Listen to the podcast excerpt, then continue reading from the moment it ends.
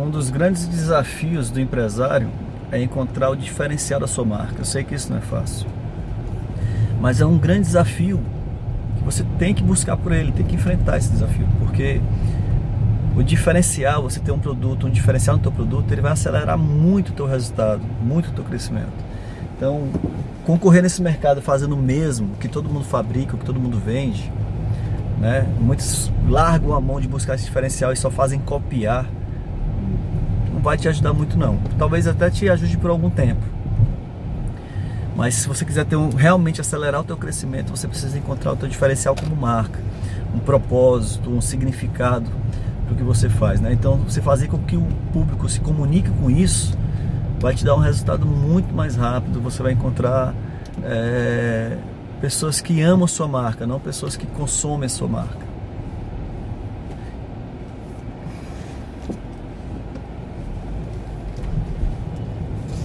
Tem muito no mercado, as pessoas fazem assim, é o seguinte, elas, ah, eu resolvi abrir uma loja. Aí vai lá, escolhe o ponto, reforma a loja, investe em estrutura, pesquisa os produtos, colocam lá, colocam uma equipe, inauguram a loja e ficam esperando o grande resultado, né? as vendas acontecerem. Ah, vou minhas amigas vêm, e na inauguração até acontece, mas aí aos poucos os clientes vão sumindo e ela não sabe por quê, né? não sabe o que aconteceu.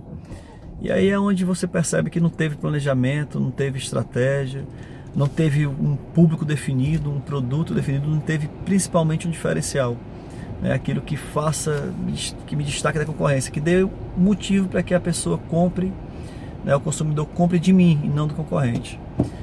Então, sem isso, não é que você não consiga, mas torna o desafio maior, tá certo?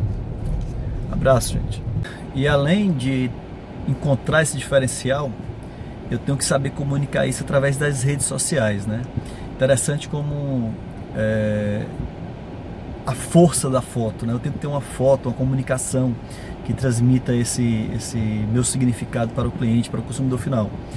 Engraçado como estão as vendas hoje, né? Você pega representante de mostruário de pedido, aquele que sai com um mostruário para atender lojistas pelas cidades, e aí ele pega aquele catálogo virtual, né? O lojista manda para o cliente dele, manda as fotos para os clientes, ou bate foto do próprio catálogo. Depois que os clientes fazem o pedido, é que ele vai fazer o pedido para o, para o representante de mostruário, para o representante mudar, mandar esse pedido para a fábrica. Né? Então a força da foto hoje, né? então ninguém está mais se estocando. Né? Muita gente, eu tenho visto muita gente no mercado com essa preocupação do estoque. Maravilha, né? porque estoque é dinheiro. E uma das questões mais delicadas que eu enfrento é falar sobre o produto do meu cliente. Primeiro porque eu não entendo de produto, né? Tem um cliente meu que ele fala o seguinte: "Alan, gostou?" Eu falo: "Gostei". Ele depois tira da coleção porque se o Alan gostou, não está servindo, o produto não presta.